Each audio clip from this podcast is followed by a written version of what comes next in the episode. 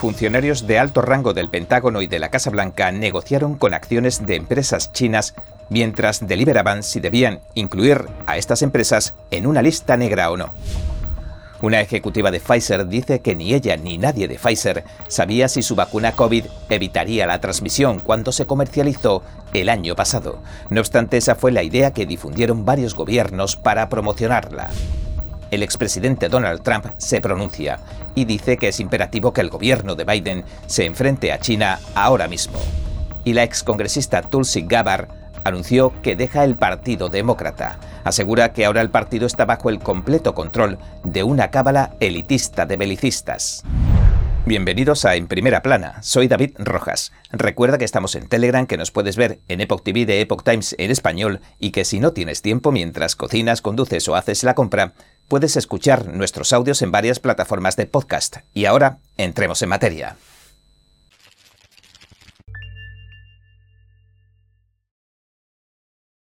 Funcionarios de alto rango del Pentágono y de la Casa Blanca negociaron con acciones de empresas chinas, mientras deliberaban si debían incluirlas en una lista negra o no, según reveló un nuevo informe. Más de 2.600 empleados del gobierno poseían o comerciaban con acciones cuyos precios subían o bajaban conforme a las decisiones que tomaran sus propias agencias, según indicó un nuevo informe de investigación del Wall Street Journal. Para llegar a esa conclusión, el Journal analizó 31.000 formularios de declaración financiera de 12.000 altos empleados del gobierno, así como de personal político. De los 2.600 funcionarios federales, más de 400 poseían o negociaban con acciones chinas, incluso en el Departamento de Defensa, el Departamento de Estado y la Casa Blanca. El informe del 11 de octubre especifica lo siguiente. El Departamento de Defensa se contaba entre las agencias federales que más funcionarios tenía con inversiones en acciones chinas, aun cuando el Pentágono en los últimos años incluso ha reorientado su enfoque para contrarrestar a China.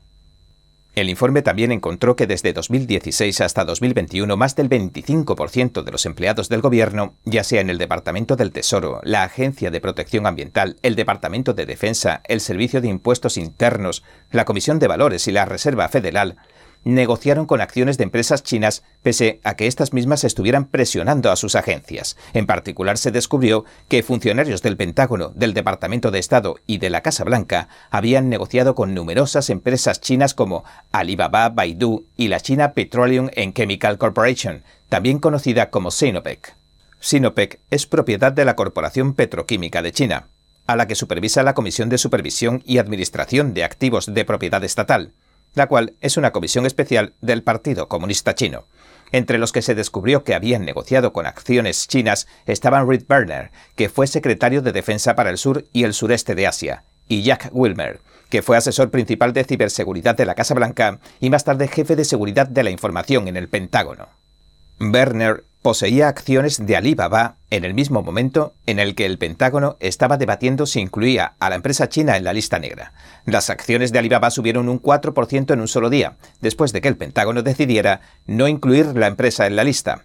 Berner vendía sus acciones de Alibaba, obteniendo beneficios, claro, tres días después, justo antes de que los funcionarios tuvieran que volver a impulsar otra iniciativa para que se incluyera a Alibaba en la lista negra. El informe del Journal señala lo siguiente. En el Departamento de Defensa, los funcionarios de la oficina del secretario declararon que poseían en conjunto entre 1,2 y 3,4 millones de dólares en acciones de empresas aeroespaciales y de defensa. Ese era el promedio cada año que examinó el Journal. Algunos poseían acciones de empresas chinas en un momento en que Estados Unidos consideraba incluirlas en su lista negra. Pero la cosa no se queda ahí. El aparente conflicto de intereses del Departamento de Defensa y de la Casa Blanca parecía incluso formar parte de un panorama más amplio. Los empleados del gobierno negociaban activamente con las acciones de las empresas chinas cuyos negocios iban en contra de la misión que declaraban estar cumpliendo el departamento que los empleaba. Lo explico mejor con un ejemplo. Un alto funcionario de la Agencia de Protección del Medio Ambiente, supuesto defensor de las energías verdes o renovables y enemigo de los combustibles fósiles, negoció con acciones de petróleo y gas, otro ejemplo.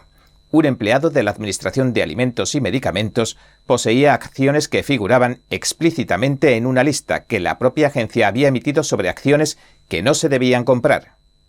El informe descubrió que las agencias en cuestión a veces no hacían que se cumplieran las normas cuando se descubría que algún empleado tenía un conflicto de intereses. En ocasiones incluso los propios organismos otorgaban algunas de las exenciones existentes que posibilitan que los funcionarios públicos posean acciones.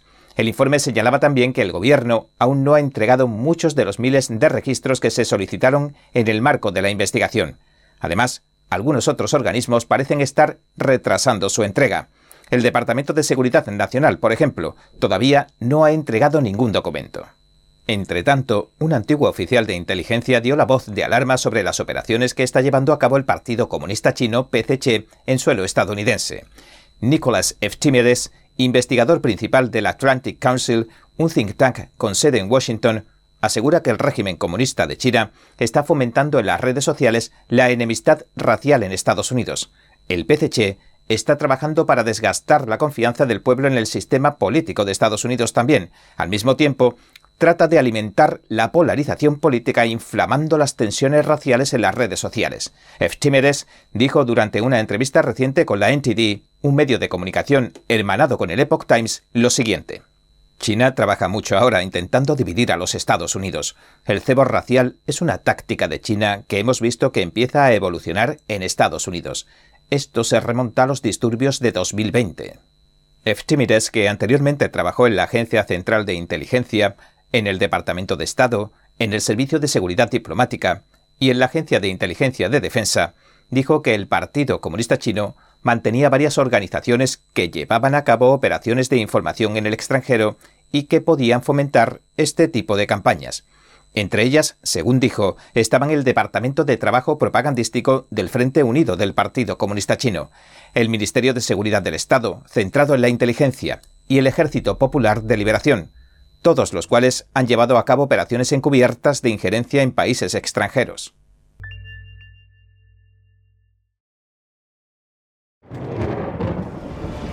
Los expertos dicen que lo que pasa en China termina pasando en el resto del mundo. Pero ¿qué pasa en China realmente? Pocos se animan a contarlo.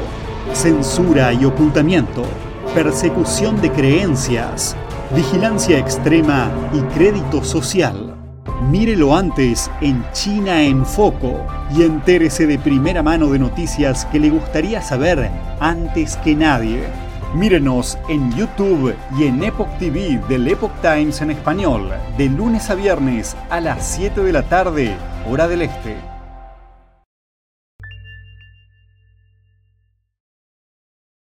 Una ejecutiva de Pfizer dijo el lunes que ni ella ni nadie de Pfizer sabían si su vacuna COVID impediría el contagio cuando se comercializó el año pasado. Un miembro del Parlamento Europeo, Rob Bruce, le preguntó durante una sesión lo siguiente. ¿Se comprobó si la vacuna COVID de Pfizer detenía la transmisión del virus antes de lanzarla al mercado? Si es que no, por favor, dígalo claramente. Si es que sí, ¿podría compartir esos datos con este comité? Janine Small, presidenta de Mercados Internacionales Desarrollados de Pfizer, respondió lo siguiente. Um, de acuerdo a la pregunta de si sabíamos si impedía el contagio antes de que se introdujera en el mercado, no. Ya sabe, hemos tenido que movernos en realidad a la velocidad de la ciencia como para saber en realidad lo que está ocurriendo en el mercado. Bruce de los Países Bajos, argumentó el lunes en un vídeo en Twitter que tras los comentarios de Small, millones de personas de todo el mundo se sintieron engañadas por las compañías farmacéuticas y los gobiernos. Dijo lo siguiente. Millones de personas en todo el mundo se sintieron obligadas a vacunarse por el mito de que se hace por los demás. Ahora esto resultó ser una mentira barata y debe dejarse al descubierto. Varios funcionarios en Estados Unidos y de todo el mundo habían afirmado que las vacunas contra la COVID podrían impedir la transmisión. Entre ellos el presidente Joe Biden en julio de 2021 comentó que no vas a contraer la COVID si tienes estas vacunas. El principal asesor médico de la administración Biden, Anthony Fauci, dijo en mayo de 2021 en una entrevista con la CBS que las personas vacunadas son callejones sin salida para la COVID, sugiriendo que no pueden transmitir el virus. Dijo esto. Cuando te vacunas no solo proteges tu salud y la de tu familia, sino que también contribuyes a la salud de la comunidad al evitar la propagación del virus en toda la comunidad. Dos meses después, a finales de julio de ese año, Fauci dijo que las personas vacunadas podían transmitir el virus. En los meses siguientes, Fauci, Biden, la doctora Rochelle Walensky, que es la directora de los Centros de Control de Enfermedades y otros tantos, pasaron a decir que la vacuna impide que la enfermedad sea grave, evita la hospitalización y la muerte por COVID. Además, los Centros para el Control de Enfermedades de Estados Unidos anunciaron que no publicarán su informe sobre las inflamaciones cardíacas que se han registrado posteriores a las vacunaciones contra la COVID. Los CDC habían estado realizando resúmenes sobre los informes de miocarditis post-vacunación, que es una forma de inflamación del corazón, pero la agencia dice que la ley federal le impide publicar los resultados.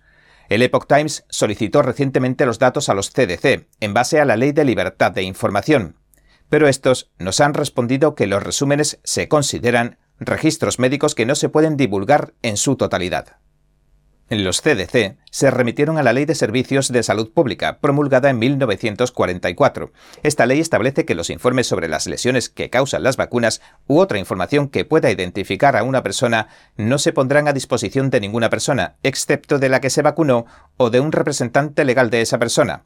La agencia también dijo que toda la información está disponible en el sitio web de los CDC, pero sin detalles para que no se pueda identificar a los pacientes. El expresidente Donald Trump dice que es imperativo que el gobierno de Biden se enfrente a China ahora mismo por la crisis del fentanilo en Estados Unidos. Trump escribió en su cuenta de Truth Social lo siguiente. Deben reunirse inmediatamente con China sobre el fentanilo, porque lo están inyectando los Estados Unidos para destrozar nuestro país. Trump estimó que la tasa de mortalidad que causa el fentanilo en Estados Unidos asciende ya a unas 250.000 personas al año. Aunque los informes oficiales han indicado que la tasa está aumentando, los Centros de Control de Enfermedades CDC informaron que las muertes por fentanilo aumentaron un 23%, alcanzando las 71.238 en 2021. Los CDC estimaron que el año pasado hubo un total de unas 108.000 muertes por sobredosis. Trump, por su parte, también subrayó que esta crisis no puede continuar. El fentanilo se ha convertido a día de hoy en la principal causa de muerte de los estadounidenses de entre 18 y 45 años, por encima de los suicidios, los accidentes de automóvil y la COVID. Según el informe de diciembre de 2021 del Grupo de Defensa estadounidense Familias contra el Fentanilo, de hecho, en la mayoría de los estados de Estados Unidos se está produciendo un aumento de las muertes por fentanilo. Según otro informe del grupo que se publicó en febrero, en los dos últimos años, las muertes por fentanilo se duplicaron en 30 estados, se triplicaron en 15 estados y casi se quintuplicaron en 6 estados. Alaska, Colorado, Luisiana, Mississippi, California y Texas son los seis estados en los que las muertes por fentanilo se han multiplicado casi por 5. El fentanilo es un opioide sintético 100 veces más potente que la morfina y 50 veces más fuerte que la heroína. La llamada urgente de Trump se produjo una semana después de que el embajador de China en Estados Unidos, Xin Gan, defendiera al régimen chino en una entrevista con Newsweek. Dijo que China no creó la crisis del fentanilo de Estados Unidos. Chin acusó a algunos estadounidenses y a los medios de comunicación de Estados Unidos de hacer afirmaciones falsas y engañosas en cuanto a que China es la principal fuente del fentanilo de Estados Unidos. El mes pasado, el representante Brad Wenstrup, un republicano de Ohio, le dijo al medio de comunicación hermanado con el Epoch Times, la NTD, que Xin ha tratado de presionar a los congresistas que forman parte del Comité de Inteligencia de la Cámara quiere que dejen de culpabilizar a China de causar que el fentanilo ilícito fluya en cantidades masivas hacia Estados Unidos. Pero las afirmaciones que hace Chin no se encuentran respaldadas por los hechos si se toman en cuenta las conclusiones de dos informes del gobierno estadounidense. La Administración para el Control de Drogas de Estados Unidos, la DEA, en su informe de enero de 2020, expuso claramente que China era la fuente principal del fentanilo que se traficaba en Estados Unidos. El informe dice lo siguiente. China sigue siendo la principal fuente de fentanilo y de sustancias relacionadas con el fentanilo que se trafican en el entorno de las operaciones internacionales de correo y envíos urgentes, así como la principal fuente de todas las sustancias relacionadas con el fentanilo que se trafican en Estados Unidos. Ocho meses antes de que la DEA publicara este informe, el régimen chino designó el fentanilo y muchos de sus análogos como sustancias controladas, lo que significaba que la producción y la venta de estos opioides iban a ser prohibidas, los funcionarios de la DEA expresaron su optimismo sobre la medida de control de drogas del régimen comunista. Escribieron en el informe que existía la posibilidad de que se limitara rotundamente la producción y el tráfico de fentanilo desde China. Pero en febrero, la Comisión para combatir el tráfico de opioides sintéticos, publicó un informe en el que se decía que las organizaciones criminales transnacionales de México están comprando precursores químicos a China. El informe de la comisión dice lo siguiente. En lugar de enviar el producto terminado a los Estados Unidos, las empresas químicas y farmacéuticas o individuos dentro de ellas de la República Popular China, ya sea sabiendas o sin saberlo, comenzaron a enviar otros precursores químicos controlados y no controlados desde la República Popular China a las organizaciones criminales transnacionales mexicanas que sintetizan ilegalmente el fentanilo para los mercados estadounidenses. El informe señala a dos organizaciones criminales transnacionales en particular, el cártel de Sinaloa y el cártel de Jalisco Nueva Generación. El informe añade que los funcionarios regionales chinos evitan la aplicación de la medida de control de drogas, así como otras iniciativas reguladoras, porque les interesa que crezcan los sectores farmacéutico y químico en sus regiones, para apuntalar así las economías locales. Además, según el informe, la corrupción del régimen también podría haber influido en que disminuyera la eficacia de la prohibición de la producción de fentanilo. El informe señala lo siguiente es necesario que China se tome más en serio la supervisión de la industria y la aplicación de las normas. Las autoridades tendrán que sancionar a quienes incumplan las normas o sigan realizando actividades ilegales. En agosto, la administradora de la DEA, M. Milgram, declaró en la CBS que con los precursores químicos que proceden de China, los dos cárteles de México pueden fabricar una cantidad ilimitada de fentanilo. Milgram alertó de que las dos organizaciones criminales transnacionales están matando a los estadounidenses con fentanilo a un ritmo catastrófico y récord, como jamás se había visto, y añadió, Tenemos que detenerlo antes de que llegue de China a México y a Estados Unidos. La Oficina de Aduanas y Protección de Fronteras de Estados Unidos incautó más de 12.000 libras de fentanilo, unos 5.500 kilos durante el presente año fiscal, que comenzó en octubre del año pasado. Esta cantidad superó las más de 10.500 libras de fentanilo que se incautaron en el año fiscal 2021. Así también las más de 4.500 libras del año fiscal 2020 y las más de 2.600 libras del año fiscal 2019. El 4 de octubre, los agentes de la DEA detuvieron a una mujer de Nueva Jersey en Manhattan. Ocultaba 15.000 pastillas de colores de fentanilo que parecían caramelos dentro de una caja de Lego. La DEA dijo que era la mayor confiscación de fentanilo que jamás se había realizado en la ciudad de Nueva York. Muchos congresistas republicanos afirman que las políticas fronterizas del presidente Joe Biden están facilitando el flujo letal de fentanilo. Algunos incluso han presentado proyectos de ley para hacer frente a la crisis del fentanilo.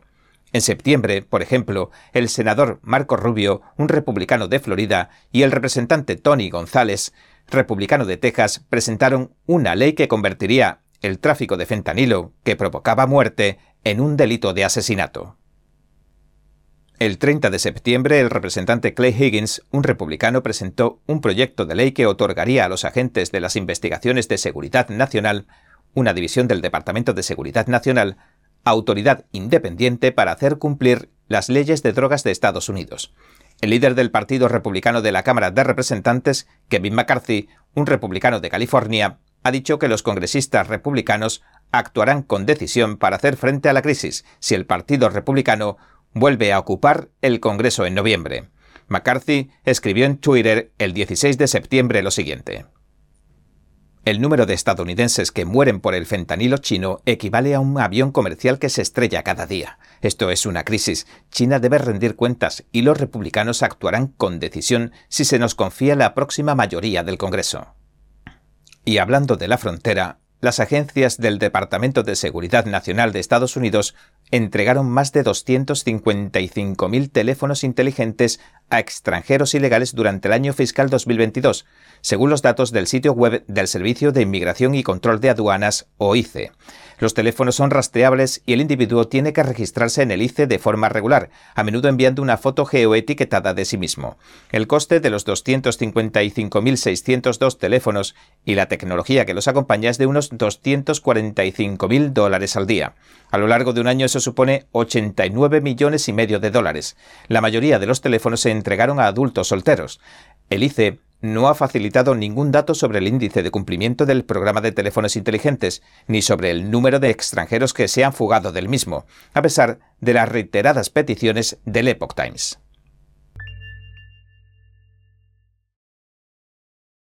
América Latina pode, nesse momento, ser o grande farol para a nova esquerda que nós precisamos criar no mundo.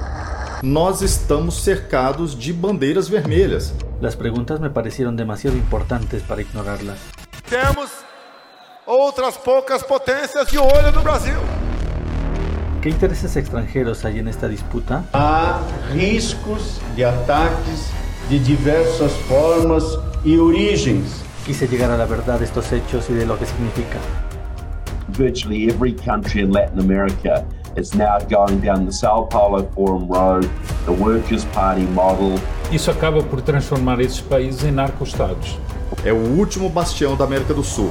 Se cair o Brasil, é um perigo muito grave para todas as Américas. One of the most critical elections in world history. It's not just about Brazil. This is about the entire Latin America. This is about the entire Western Hemisphere. And if the Western Hemisphere falls, that's that's a that's a that's a communist world. So that's the short answer.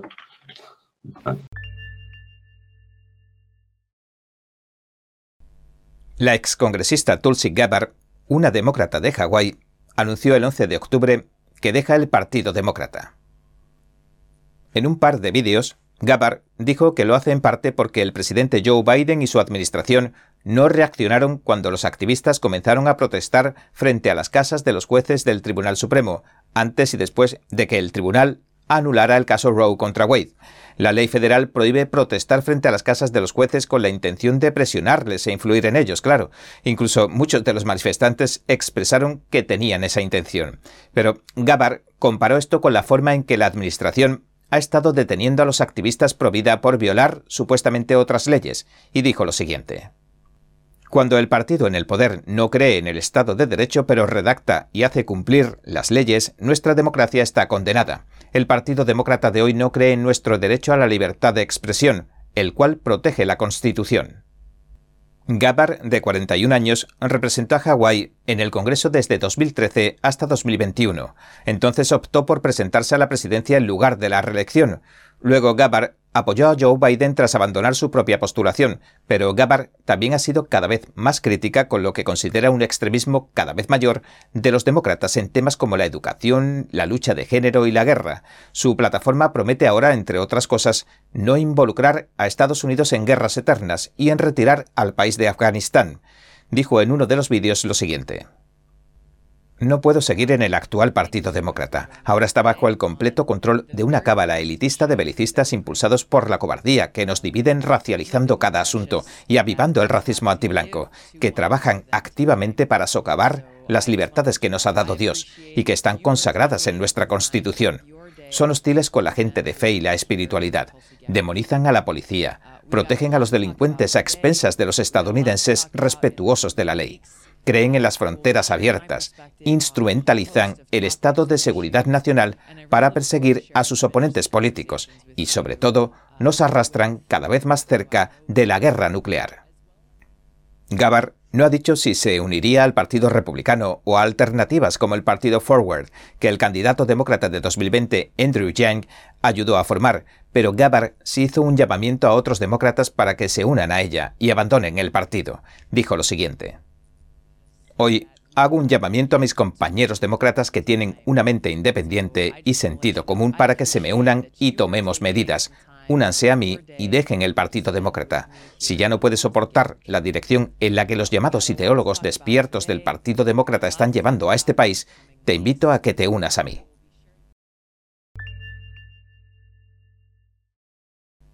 Y ahora, otra de las imprescindibles entrevistas que realizó nuestro compañero Eduardo Sompa en el Foro Mundial de la Familia.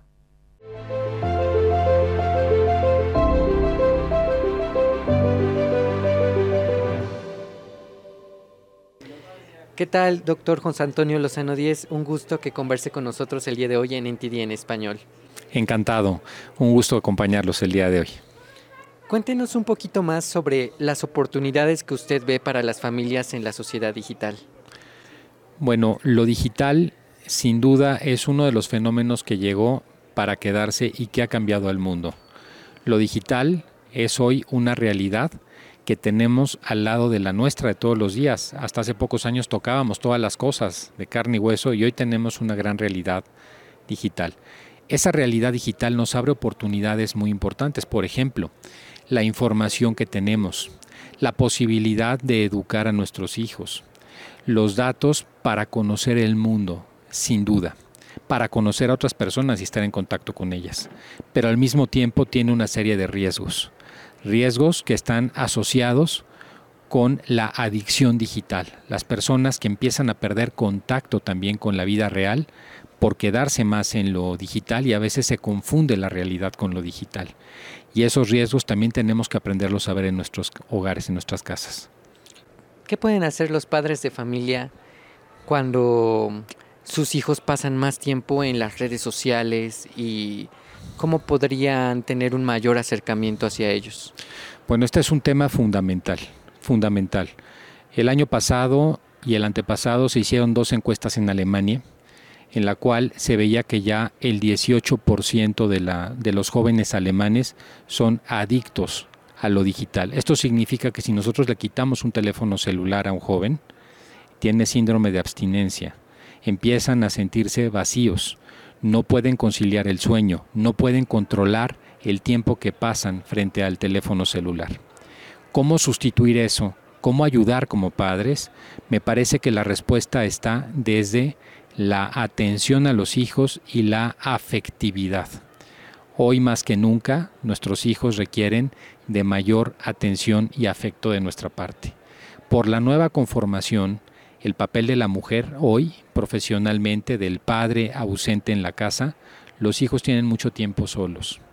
A nivel global, un niño de 3 o 4 años, promedio global, ya tiene tres y media, cuatro horas frente a una pantalla. Ya hacia los 7, 8 años aumentamos a casi 7 horas y en la adolescencia prácticamente 8, 9 horas diarias de tiempo efectivo frente a la pantalla. ¿Cómo podemos controlar eso? Pues justamente dando espacio y tiempo donde sientan la confianza y donde los acompañemos. Porque si bien es cierto que las redes se vuelven muy adictivas para los jóvenes, también es cierto que las redes son polarizantes y en las redes se encuentra un lenguaje que es muy lejano al de la familia. La familia puede dar lo que no da las redes sociales y creo que ahí es donde está el punto importante. ¿Y qué riesgos podríamos encontrar en las redes sociales de las que usted está hablando? El riesgo principal que podemos encontrar en las redes sociales tiene que ver con lo que llamamos la disociación de la realidad. En Estados Unidos, por ejemplo, se prevé que ya la mitad de la población tiene este síndrome de disociación cognitiva, así se le llama. ¿Qué significa esto? Que es tanto el tiempo frente a la pantalla que empezamos a confundir lo digital con la realidad. Y eso significa que las personas empiezan a tener una ruptura de su identidad. Este es el riesgo mayor. Todas las personas tenemos y estamos conformadas por cuatro yo. El yo que realmente somos, el más difícil muchas veces de poder eh, conocer, requiere de mucha reflexión interior. El yo que creemos que somos, que es el ego, así se llama el ego, el yo que ven los demás y el yo que mostramos en las redes sociales, que está mostrado que en un 90% de los casos no corresponde con la realidad. Cuando esos cuatro yos, que son internos de cada persona, no están alineados entre sí, cuando el yo que realmente soy y el yo que muestro en las redes sociales es distinto, hay una ruptura interior. Esa ruptura es causa de depresión y ansiedad. Ese es el riesgo mayor. Hoy tenemos a la mitad de la población global, nunca nos había ocurrido, el dato es escalofriante, con problemas de ansiedad y depresión y la causa en gran medida son los medios digitales. ¿Cómo podríamos sanar esta crisis de identidad que quizás muchas personas estén viviendo en este momento? El acercamiento con los jóvenes, con nuestros hijos, el poder tomar medidas para que haya espacios durante el día sin el uso de la pantalla, para que haya más contacto con la realidad. Y yo le daría a los padres un consejo que me parece muy práctico. Muchas veces el acercamiento a nuestros hijos lo hacemos desde la posición de padres que no quieren ver o que no quieren que nuestros hijos vean el sufrimiento y los momentos difíciles por los que pasamos. tenemos que en eso ser muy abiertos con nuestros hijos. Si estamos pasando un mal momento como el que pasamos con la pandemia y que todavía estamos al término de la pandemia, pero que seguimos en ella, momentos difíciles familiares, desde el punto de vista económico, desde el punto de vista social, hay que mostrar la vulnerabilidad que tenemos a nuestros hijos, no intentar mostrarnos como seres invulnerables para protegerlos a ellos, porque ellos de todas maneras se dan cuenta de todo.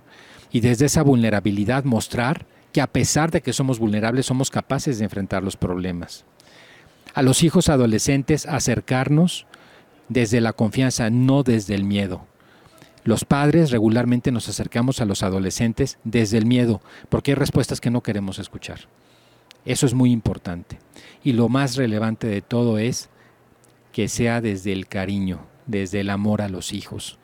Esa es la respuesta. Cuando ellos se encuentran en el hogar, en la familia, el espacio donde refugiarse. Un filósofo español definía la familia como el lugar al que siempre se vuelve. Esa es la respuesta. Un lugar que no van a encontrar fuera de la familia. Muchísimas gracias, doctor José Antonio Lozano Díez. Un gusto conversar con usted en NTD en español. Gracias, para mí un gusto estar con ustedes el día de hoy.